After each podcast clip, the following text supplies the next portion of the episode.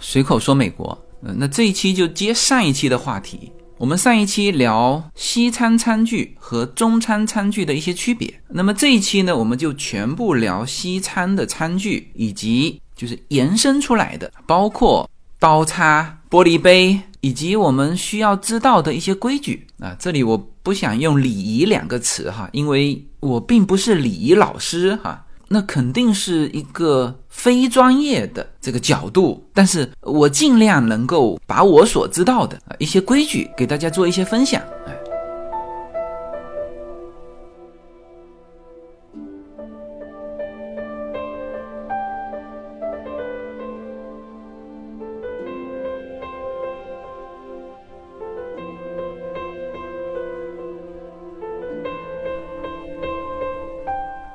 那还是按照我们随口说美国的风格哈。我先把一些我认为重要的规则或者是感受，我先抽出来先说，然后慢慢的带入哈。呃，我记得我第一次吃这种全套西餐是在一九九六年，在香港。呃，那个时候我还在读大二哈，是暑假，呃，跟着我父亲去参加了香港的一个行业的叫做年会。呃，那是我第一次接触这种叫全套西餐。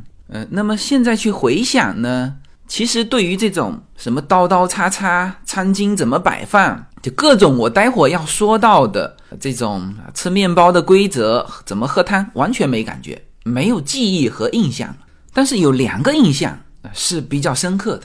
呃，第一呢，就是那个灯光。当时我们去就用餐的那个场所哈，因为它是行业年会嘛，呃，实际上还是一个社交的活动，就是。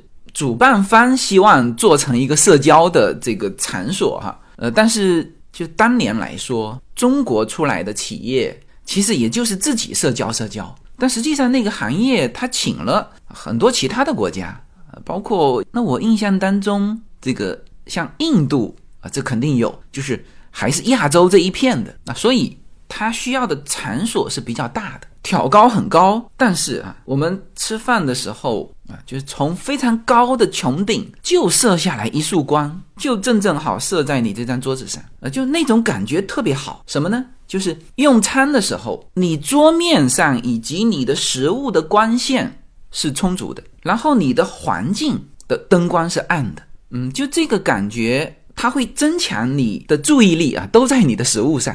或者说都在桌面上，就这个和我现在哈常常去一些我们叫传统的这种西式餐厅啊，因为在美国的话，它有很多各种各样的餐厅，有呃有中餐、日餐，有美国南方口味，就各种的呃餐馆啊，是不一样的。但是我们去就是每一个地方哈，我们会去找那种就当地传统餐厅。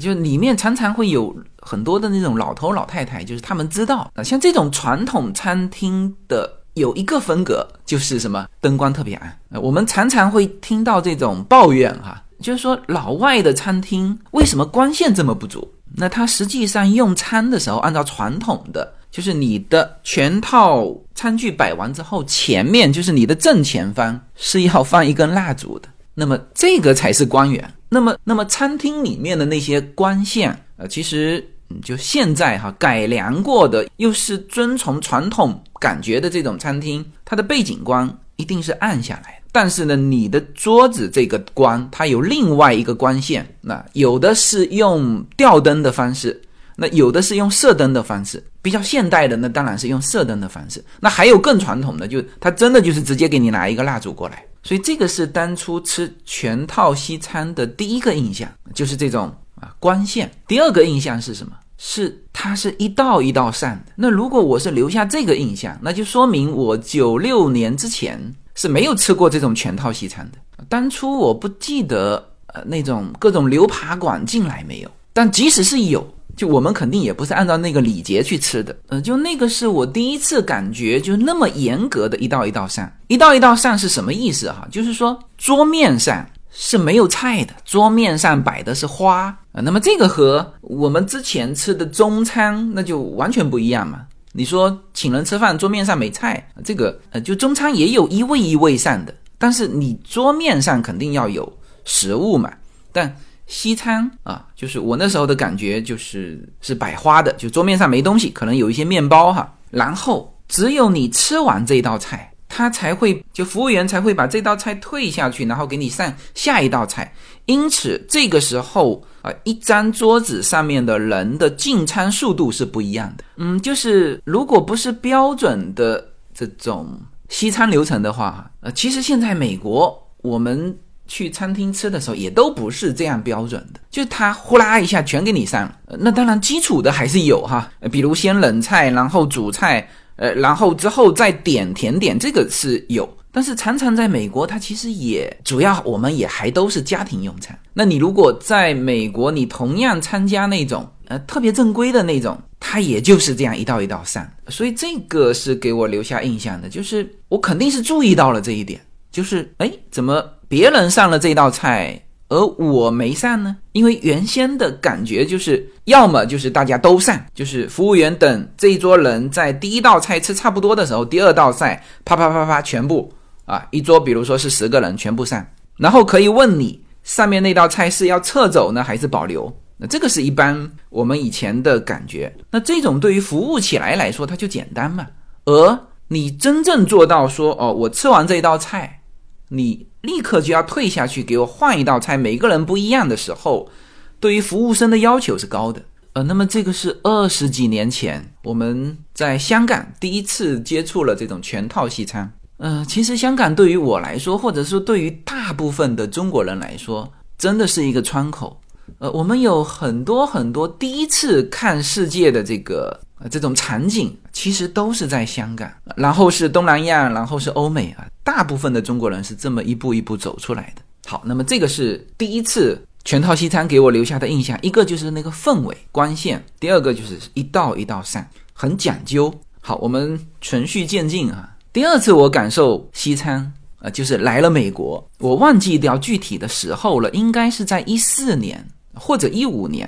呃，那个时候我两头跑嘛，然后在这边也会参加一些，其实是并不隆重，但是呢，非常非常就是我们说传统的西餐的这种聚会。呃，这个时候就不是那种隆重的，有人替你服务的啊，一道一道上的这种，其实是一群人在一个餐厅啊，长桌。普通的服务，但是桌面上就除了我们，还有就是我们的朋友啊，是几个台湾人，就是老华人啦，以及他们的朋友，那全是老美。那么这个时候呢，首先氛围是很轻松的哈，因为不是什么隆重。呃，这种特别规矩的地方，所以呢，呃，我们的台湾朋友就是就在美国这边很久了，但是他们会中文，所以他们会教我们一些东西。那么像这种情况下，大家不要以为说，哎，你这个一几年都到一四年、一五年了，你怎么还不会吃西餐呢？是吧？左手叉右手刀嘛，是吧？餐巾怎么怎么摆放，不是这些哈。嗯，如果你这么想的话呢？那那几个朋友就担心的就非常有道理了。他们为什么在就用餐的时候，因为他知道我们是刚到美国来不久嘛，然后旁边又有他们的美国朋友，所以他们是一开始用餐就重点提醒了几个东西啊。这几个东西是你即使会用刀叉，会基础的一些西餐礼仪，但是这几样东西你有可能会出错。然后这些出错还不是你。什么刀叉拿反了，什么切玉米不会切，就那种别人不注意你也看不出来的那种错误哈，所以他也没提醒多，就提醒了三点。第一，就在那种并不是服务的很周全的休闲餐厅，又是长桌一群人在一起，这个时候呢，会有一个什么？会有一个传菜，嗯，就是像这种呢，就是既是你个人的事情，又是公共的事情。我们知道，就是前面的前菜。特别是家庭自己用餐的时候，上一期就说了传菜，这个传菜可以是面包啊，他就从一端啊，一个人拿起来啊，拿自己要的分量，然后往下传啊，也可以是其他的前菜，比如说沙拉，就沙拉大部分的场合就是拿一个大的沙拉盘，应该是基本上是一个盆子啊，里面人家给你调好，啪放在旁边，这个时候一个长桌有十二个人。大家怎么拿到这个沙拉呢？传，第一个拿起来要自己的分量，然后一个一个往下传。别人递给你的时候，你要拿自己的分量，然后呢，然后你不能把这个沙拉盘放在自己面前，要往下传啊。这个就是为什么他提醒我们。那这个错误有可能有人犯，或者说之前就有人犯过啊，所以他们呃也不能叫提醒，就是就是以一种很轻松的方式介绍啊，这种传统西餐怎么吃啊？这种传菜，说句实话，我们以前在国内的时候，因为要么就是中餐风格，要么西餐就是有人给你服务啊，或者西餐应该没有这么多人在一起吃的，所以这个他就第一个就他提醒这个，第二呢。就是喝汤，西餐里面是有汤的，然后它的这个汤碗并不大，是那种浅浅的。当然，它的汤大部分是那种浓汤，也有清汤。反正它，我待会儿说到几道菜的时候，这个就会说到这个汤。汤摆在你面前，怎么喝？用勺子喝。然后有人就说：“那你这不是废话吗？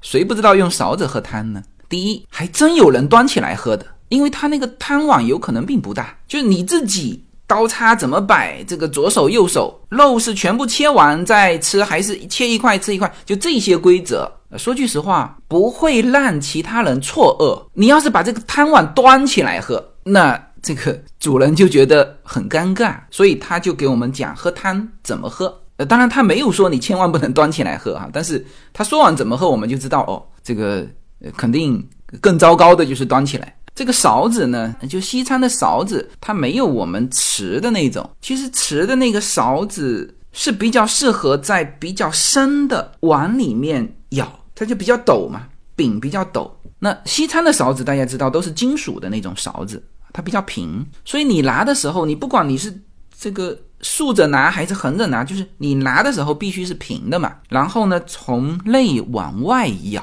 就是平的，从内往外舀，端起来送到嘴里。呃，然后当这个汤喝到比较少的时候，你舀不到的时候怎么办？你要把你的汤盘啊，或者是汤碗，就是从里面拿着翘起来，然后它的这个汤就会集中到前端去，然后同样由内往外舀差不多，你这个就算喝完了。呃，就是这个既是一种礼仪啊，或者说。大家都这么喝的一种规矩，也是什么呢？也是比较科学、比较好的一种用这个餐具的方式。嗯，就有人告诉你，或者有人给你做完示范，你之后喝汤，你知道这样喝就呃最顺。他如果不说，那你还得研究半天，是吧？如何在一个它的那种汤盘啊，是呃其实也是敞开的，和我们用的汤碗还不太一样。那所以这个是就第二个。如何喝汤？第三个当然就相对好一点，就是怎么吃面包。呃，有人可能会说，面包还不会吃吗？而且西餐的餐前面包，它已经给你切片了啊，就不是那么一大个哈。好，吃面包怎么吃？那你会说，那不就是用手吃吗？啊，对，没错哈。这个大家不要去拿刀叉去搞那个面包哈，这个错误的。那手拿起来，你还不知道怎么吃吗？那就塞嘴里吃啊，呃，这个就是一个他要提醒的。正常老美或者说欧美啊，吃面包的方式是拿起一片，然后咬下你一口吃的量，基本上都是小口小口，就这一口你就塞进去就好了，就不要出现你说行，我掰一块，然后呢我咬半块拿出来，这个就就还是那句话，就是说。别人看见了会觉得比较突兀，会特别容易让别人感觉到不一样，然后去注意你。这样讲就比较合适哈。就是说我一直说哈，至于你在餐盘里怎么吃，别人不太注意。但是一个是刚才说的传菜，就传到这里你传断了，这个不行啊。喝汤你端起来，那全桌一下子就都看着你了，是吧？还有就吃面包，一大块咬一口放在手上。全桌又看你了啊！就是这些，哎，你就知道一下。当然，美国嘛，很多东西都很随意啊，特别是西海岸哈。但是，就是我们还是不希望因为这种怪异的、跟别人不是太熟的场合，让别人以这种方式注意到你。当然，他们可能也会笑一笑，也也不会怎么样。但是，但是我觉得我这个朋友提醒的非常好，就是就应该要知道一下。这种用餐习惯啊。中餐也有很多规矩啊，比如什么筷子不能够竖在这个饭上面啊，什么就这些都是叫做我们不希望引起别人注意的错误的习惯。那么我讲这第二个事情呢，其实也是把重点抽出来，就是你最容易犯的在西餐用餐的时候犯的错误：传菜、喝汤、吃面包。啊，这个是习惯了中餐的人过来的，比较容易出的一些错误。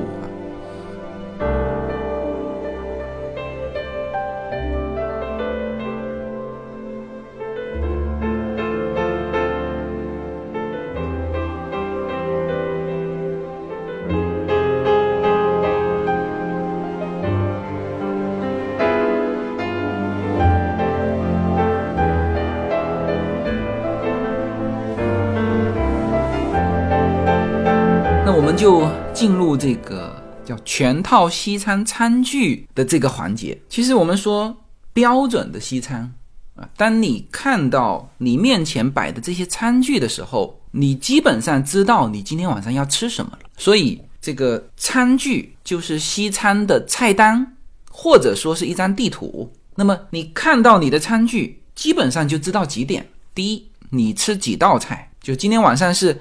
三道普通的，还是五道丰盛的，还是七套大餐的啊？听完我下面的这些内容啊，你至少这些会判断得出来。餐的内容基本上也能判断啊。我们上一期就说了，如果是普通的三道菜，它不会给你放勺子啊。我们现在说的勺子是大盘子旁边的勺子，都是放在你的右手边。这个勺子，如果你是三道菜，前菜、主菜。甜点没有汤，也就没有这个勺子，他不会给你放这个勺子。好，那么如果就是你的右手边，我们现在说从外到内哈，因为西餐用餐的时候，这个餐具都是叫从外到内拿嘛。如果你的餐具有这个勺子，基本上这个勺子会放在最外面，然后呢，里面放两个刀，那么基本上你知道你的这个全套西餐是吃四道菜的，第一道就是汤。它放在你最外面嘛，然后是前菜、主菜、甜点四道。OK，我们再来。如果你的右手边放了四样餐具，从外到内，刀、勺子、刀刀啊，就两个刀，那你会吃到五个菜以上，因为这个时候正常是开胃菜、汤、辅菜、主菜、甜点。嗯，你看是不是？我们看到餐具的时候，就基本上知道啊，自己要吃几道菜。然后大概的内容，除了勺子是一个就比较好认的，嗯，就是有勺子就有汤嘛，有汤肯定是四道菜嘛，勺子放在第二把，啊，那基本上就五道菜以上。还有一个呢，就是说最后的这个，我们说主菜的刀是用什么样的刀？西餐餐具里面，就个人用餐的这个不是在厨房哈，厨房的人人家架着一个架子，十几把刀哈，就是你西餐用餐的时候，个人。的这个刀具其实就有四种之多。我现在不讲刀哈，我先说看这个餐具，知道你要吃什么。你去看最里面的这一把刀，如果是一把很锋利的，就是稍带锯齿的，那么你就知道你的最后一道菜基本上是牛排。如果这把刀是普通的钝的，那有可能你的最后一道菜不是肉，而是鱼。上一期好像有人问说，呃，国内的这个。刀叉的刀怎么都是这个一半锯齿，然后这个头是钝的啊？正常的切牛肉的啊，就个人用的刀哈，也是头是尖的，带锯齿。所以我看以前就是，即使在牛扒馆里面，很多给的都还是这种一半锯齿，像这种刀就通用的刀。你说它不能拿来切肉吧？也能切，是吧？就多切一些。但是这种刀是叫通用的刀，并不是。就是规范的，我们吃牛排用的刀，吃牛排用的刀一一定是非常锋利的刀啊。好，大致我们知道怎么看之后，我们来整体看一下，就是我们面前的这个餐具摆放。我们刚才一直在说右手边啊，因为右手边有就各种刀啊、勺子，然后它的摆放啊，基本上你会知道哦，汤如果摆在第二道，那起码五道菜，那么。你的左手边呢？你的左手边全部是叉子。记住哈，你在吃饭的时候，就你在用餐的时候，你会看到有人就是用右手拿叉子，有没有问题？一点问题都没有。但这种分两种情况哈，就是一个他是左撇啊，左撇他自己会把全套餐具换过来啊。还有一种呢，就是说，就正常我们用刀切下一块，你可以用你的左手的叉子，这叉子既起到按住切的时候哈，又起到呃能够插起来直接吃，也还可以什么呢？你把刀放下，就是右手的刀放下，因为你习惯用右手嘛。然后呢，把左手的叉递到右手，这个时候你用右手用叉没有问题。但是摆放的时候，所有的叉子一律摆在你的左手。好，那这里提一句哈，这个左手边的叉子就基本上和右手边的是匹配的，就除了那个勺子，它可以单独。就比如说你是四道菜的时候，你的右手边。从外到内是勺子刀刀，好，你的左手边这个时候就有两个叉，因为刀叉基本上是，呃，你就有刀必须有叉，就基本上是这么配的。那你如果五道菜是吧，刀勺刀刀，那这边就三个叉。当然你也有一种情况会看到什么，会看到多一个叉，就是比刀要多一个叉，那么这个叉就是吃沙拉的。那我们把。这个眼前的这个盘子的视线往上移一点，就是在大盘子的上面，往往还会摆着小刀叉或者是小勺，一般情况下是横着摆的啊。这个是干嘛的呢？啊，这个是甜点用的。基本情况下是一个勺子一个叉。好，你看到勺子的时候，你基本上会知道你可能有冰淇淋吃。那如果你看到三样，正常情况是勺子摆在最上面，勺柄朝右，因为你。所有的勺子都是右手抓嘛，就是主餐的勺子也是在你的右手，是吧？所以放在上面的时候，它就不是勺柄朝下了嘛，是吧？它是横着放的时候，它的勺柄是朝右，就是方便你用右手。叉子呢也是横着放的，那勺柄应该什么？应该朝左。是的，所有的叉它摆放的位置都是你左手的位置，然后刀和勺都是你右手的位置。你这样子就知道，呃，你在摆。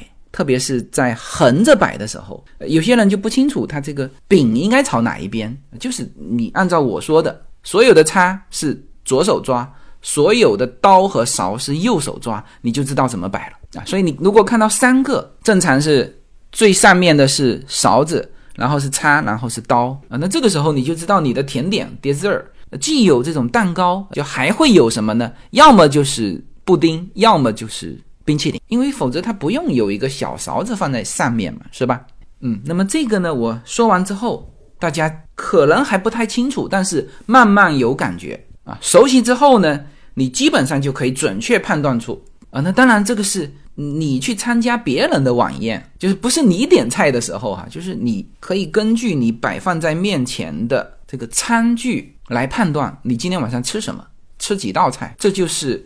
一张地图，当然这个时候除了就上期说的，一般情况下，你最前面会有两个盘啊，一个是最下面是十点五寸盘，上面是冷盘，就是八寸盘，然后你的左上角会有一个六点五寸盘，那个是用来放面包之后吃甜点的，然后旁边放着一把小的抹刀，然后你的右手边的上面啊，有可能放着一排的玻璃酒杯。那这个我待会儿会讲玻璃酒杯的时候会讲，嗯，一排哈。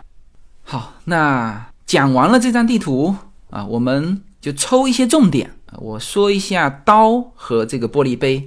就刚才那个评论问的，说，哎，国内怎么只有一种刀啊？那这个就是简易的结果。那么刚才说了，西餐餐具的刀有三种啊，其实可以说有四种啊。一种叫吃牛排的刀，这个刀必须是带锯齿，是锋利的。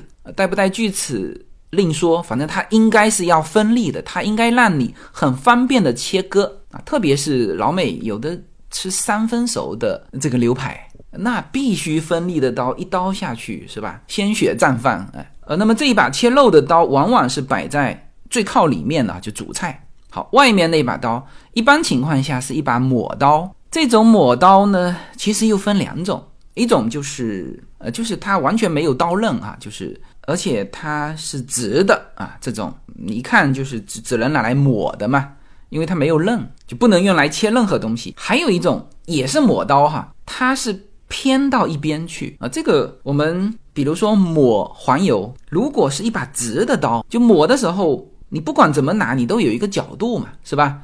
前面按到了，就后面按不到，因此它设计的时候设计成什么？就是偏到一边，就是折下来。哎，你往这个角度，比如你十五度角一按，刀柄十五度角哈，而就是刀的部分是全部贴在这个面包上，这就是斜的。那这种都是抹刀。那还有就是介乎抹刀和切刀之间，比如说就是吃鳕鱼，呃，他会用这种刀，因为你也要稍微的把它，就不能叫切开了，就是把它分开，所以他会用这种没有什么刀刃。就是在它的右侧有一点点小锯齿，其实它起到的作用不是切肉的作用，只是把这个鱼分开。那这是第三种刀，第四种刀就是呃吃甜点的时候小刀，这个小刀整个规格要比这个吃主菜的刀要短小哈，然后它也是带一点点刃的，和在你左上方的那个。六点五寸盘上面放的那把小抹刀是不一样的，那把刀是用来吃甜点的，我们又叫甜点刀。所以单单刀，就我相信还有更复杂的，呃，就是说个人用餐的这种刀哈。但我们现在只能说常用的，其实就分四种。叉子呢，我没有太多研究啊，但是就是如果你是吃沙拉的那个那个叉子，它会稍微的有一些变化，就是做的有一些花样，就往往你的。就是左侧的三个叉子，它中间那个叉子会做的给你不一样啊，或者说摆放的时候会给你就是凸上去一点，那那个就是你的沙拉的叉子，你可以立刻递到你的右手啊。那这个是我们说通常的啊。其实我家里还有 N 多的那个小勺子，那一种其实这种小勺子是咖啡勺，就美国很多这种小东西啊，做成一些纪念品啊。比如之前我说的那个顶针啊，全球各地的啊顶针，你去每一个呃国家公园，它就有卖那个小小的顶针，就像一个就正好可以套在你的大拇指上持的那种叫顶针。现在肯定都没有用了，只是变成一个叫纪念品啊。你这个是在肯塔基州买的，那个是在加州买的，那个是在英国买的，那个是在日本买的啊。这个然后你把它收集的摆成一排。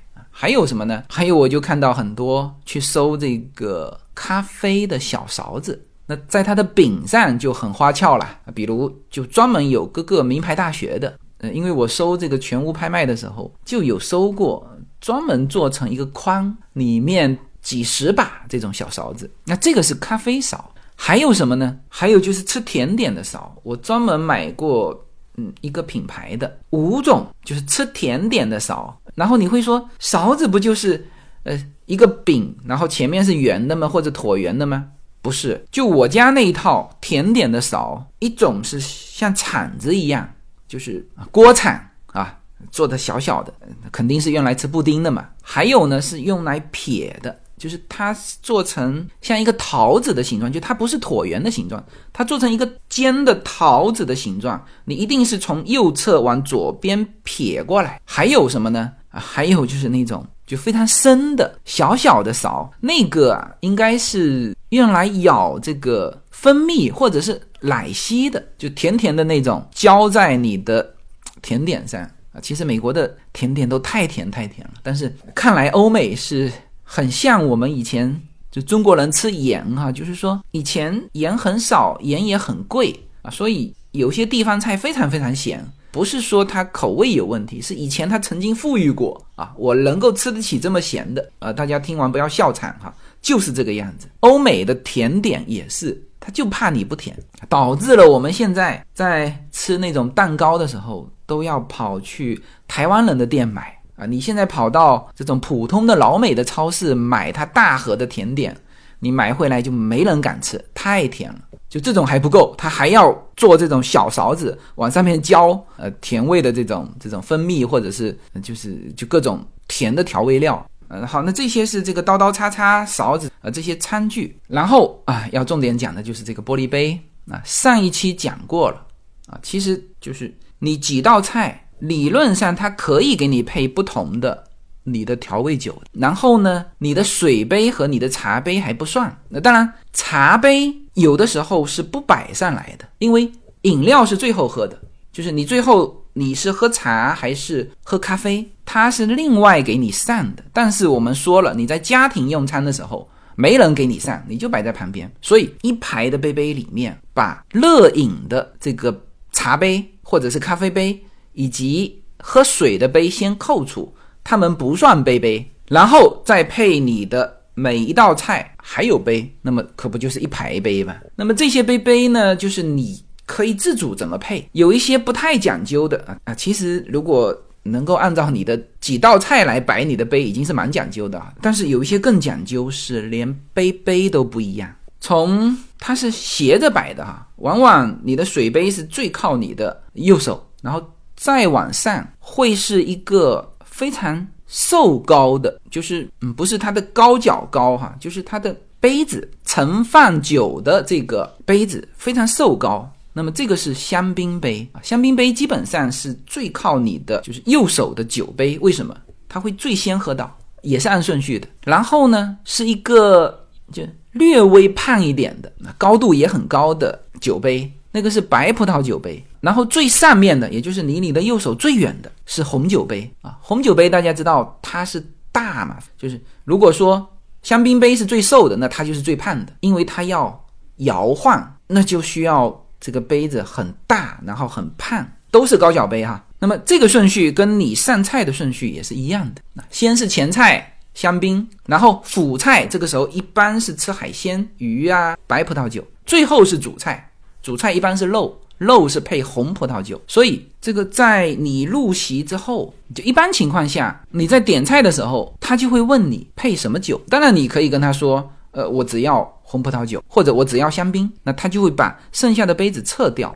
然后就稍微说一句哈，我们中国人喝酒是一个叫团体行为，什么呢？就是常常碰杯。那基本上，你呃有的习惯了，你每喝一口就自己喝的时候，拿起来你都要跟旁边或者谁敬一下别人，那就是碰杯才习惯喝。实际上，西餐的这个酒啊也碰杯，但是一般情况下它只碰一次杯，就是刚开始的时候大家启动了这个一起呃碰一次，后面就各喝各的。就没有那种个人对个人的敬酒的习惯。那当然，我说的这个是一般情况下。然后那种就是比较大的社交场合，就你如果拿着一杯香槟酒，就到处找人讲话，基本上你就拿着啊，也很少看到去找人碰杯。那么这个也就是就是从西餐的习惯啊，因为它就是开始的时候碰一次杯，后面不需要再碰杯敬酒，它不需要这个。好，那么这个是就把这些餐具就都讲完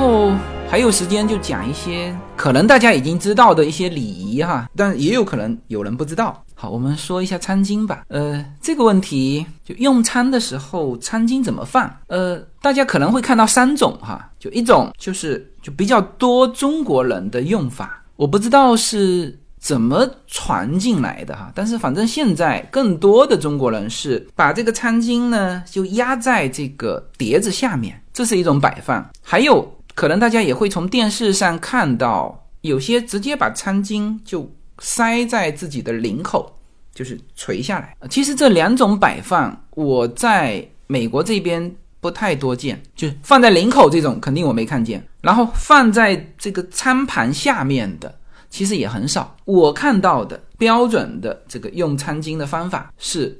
放在大腿上，当然你可以折成三角形，也可以折成长方形啊，就放在大腿上。然后这个餐巾呢，就是用来擦嘴巴的。呃，为什么交代这一句呢？就是中国吃饭前的习惯是要把餐具再清洗一遍啊。以前我记得要拿开水烫一下。呃，你在海外啊，千万别这么干哈，也不要用你的餐布去擦你的餐具。如果你觉得不干净，你可以叫他换一个。那么这个是。餐巾的摆放。然后餐巾在用餐的过程当中，你如果离席，你就把它放在你的座位上。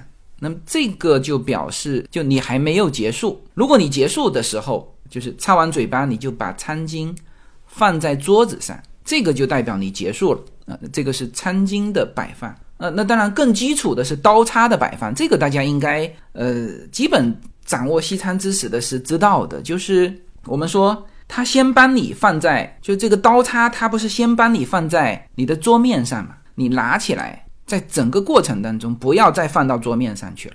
那这个从卫生的角度也是，你就你已经用脏的餐具，你如果放再放到桌面上，那你那你就把这个桌面搞脏了嘛，也不美观，是吧？所以你在整个用餐的过程当中，你如果吃，比如说你吃前菜、辅菜，就整个过程当中，你当然也不要一直拿着这个哈，就是你吃一半，你想休息一下，你就把你的刀叉叫做交叉放在你的餐盘上，那么这种就代表。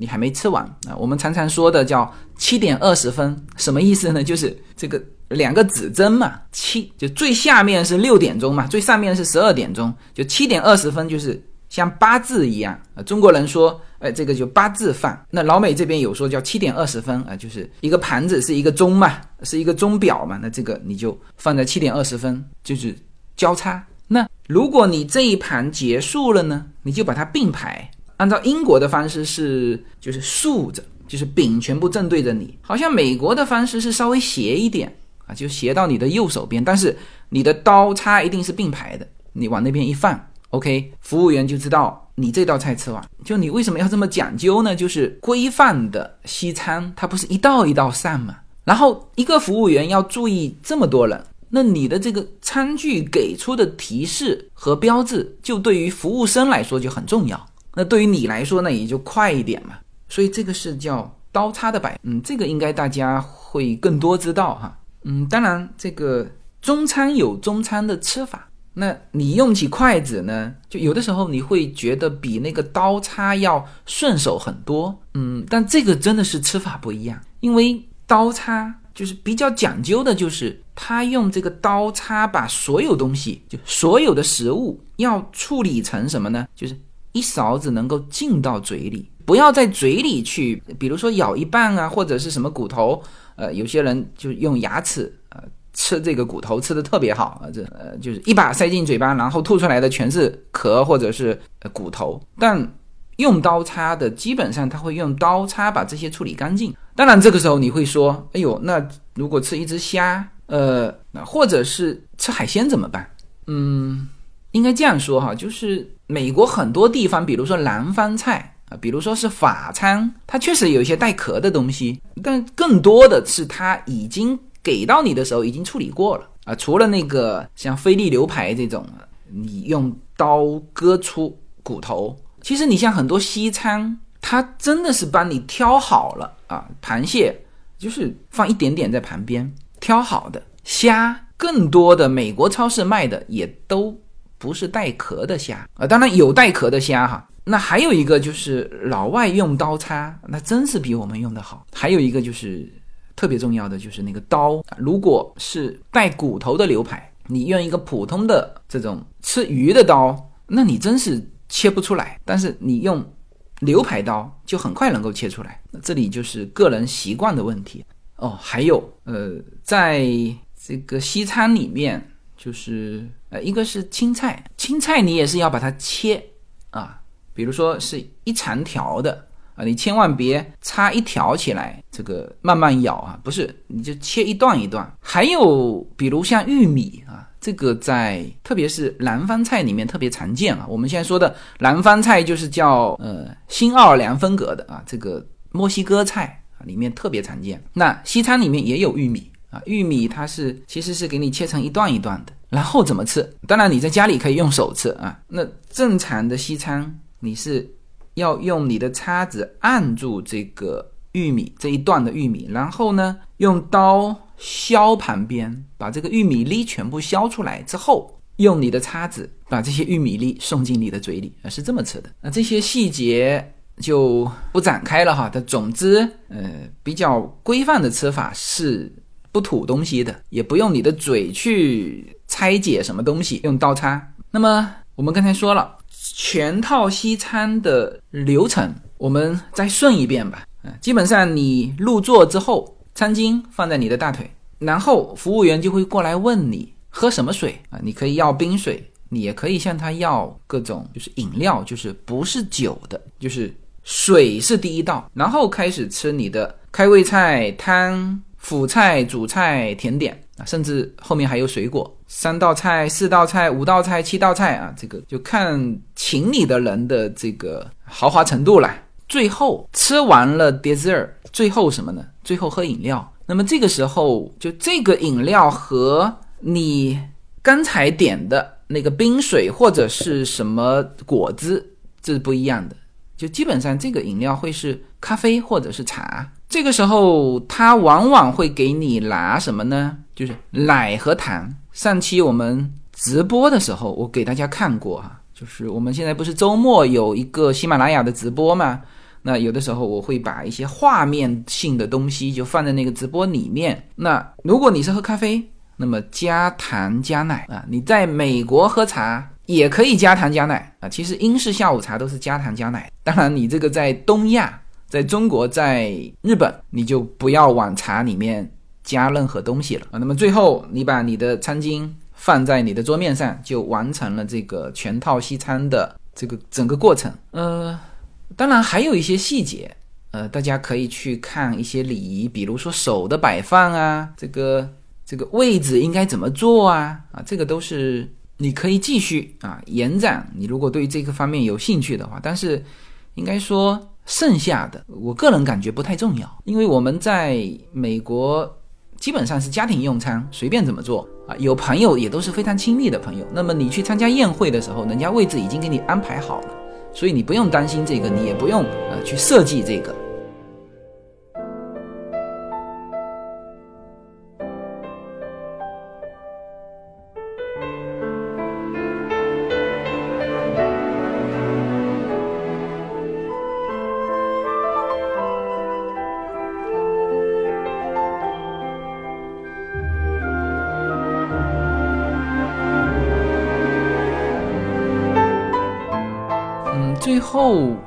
还是说一点吧，就是呃，我们有一个听友，他是洛杉矶这边的，就米其林餐厅的这个厨师啊。我们第一次见面的时候，他就说到说，因为米其林餐厅比较贵嘛，但现在不是越贵，我们中国人就越往呃，就越要去享受嘛。他就说了，他说其实去米其林餐厅吃，他说你更多的是去享受。整个过程，而不是吃到什么东西。呃，那么这个当然也就是我在开这一期的题目的时候，我其实就说到了，就是中餐是注重你吃了什么，而西餐是除了吃的什么东西之外的东西，它都蛮注重的。比如我花了两期时间给大家讲这个餐具，那么这一期给大家讲这个它的整个流程啊，你看到餐具就等于看到了整张地图，包括。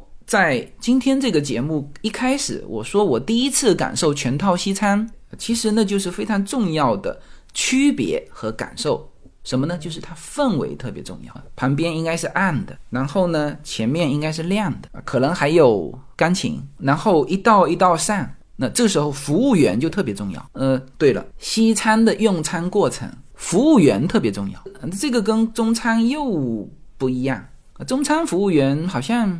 没有和你更多的互动啊，他到时间就上这一道菜。西餐从你开始点菜起，西餐的服务生啊说这个工作就做的特别棒，是什么呢？是你十几个人在他面前点菜，点完之后，他可以准确的每一道菜都不会给你上错，不会把 A 的菜上成 B 的，就是不用那个笔跟纸的哈，就是就你如果有这个本领。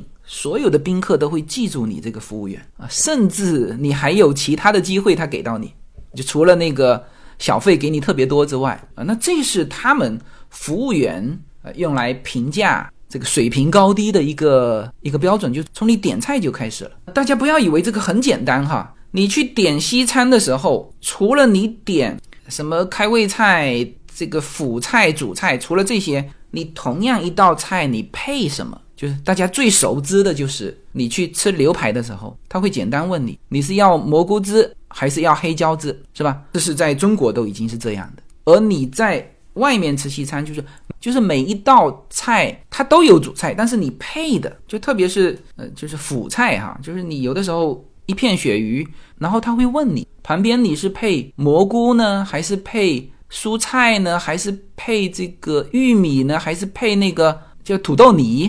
然后他在点餐的时候，他下面也是写的一堆的。那你想想看，这个服务员他要准确的记住你点了几道菜，每一道菜的配料是什么，然后每一个甜点大家点的可能都不一样，这个就体现他的水平。还有就是跟你在过程当中的互动，那比如你吃完，他要迅速的撤下去换一道，然后他会时不时的会问你的用餐感受。那当然最普通的就是那个一切都好吗？所以老美在餐厅用餐之后，他给的小费都特别高啊，有的吃一顿饭，比如说是一百块啊，他小费给了二三十，甚至有的小费给五十啊。你从这里面也可以体现这个服务的重要性。所以西餐更多的是什么？环境氛围啊，氛围就是刚才说的这个光线啊，当然这个氛围也包括音乐，还有服务，是吧？这些都就相比中餐要更讲究，或者说他们更看重。那当然就是论食物的美味和丰富，那我们说同等情况下是一定比不上中餐的。但是它很多的讲究呢，其实有它讲究的道理。比如这个一道一道上，就从这个食物本身来说也是科学的。